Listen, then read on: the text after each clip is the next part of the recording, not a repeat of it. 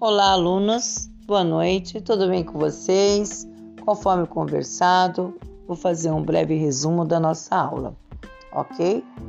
Bom, estudamos e sobre o tema o que é sociologia.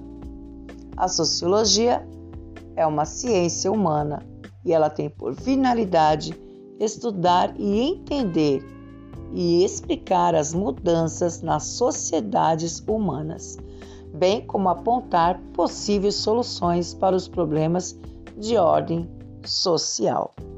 Também podemos ent entender o que faz um sociólogo.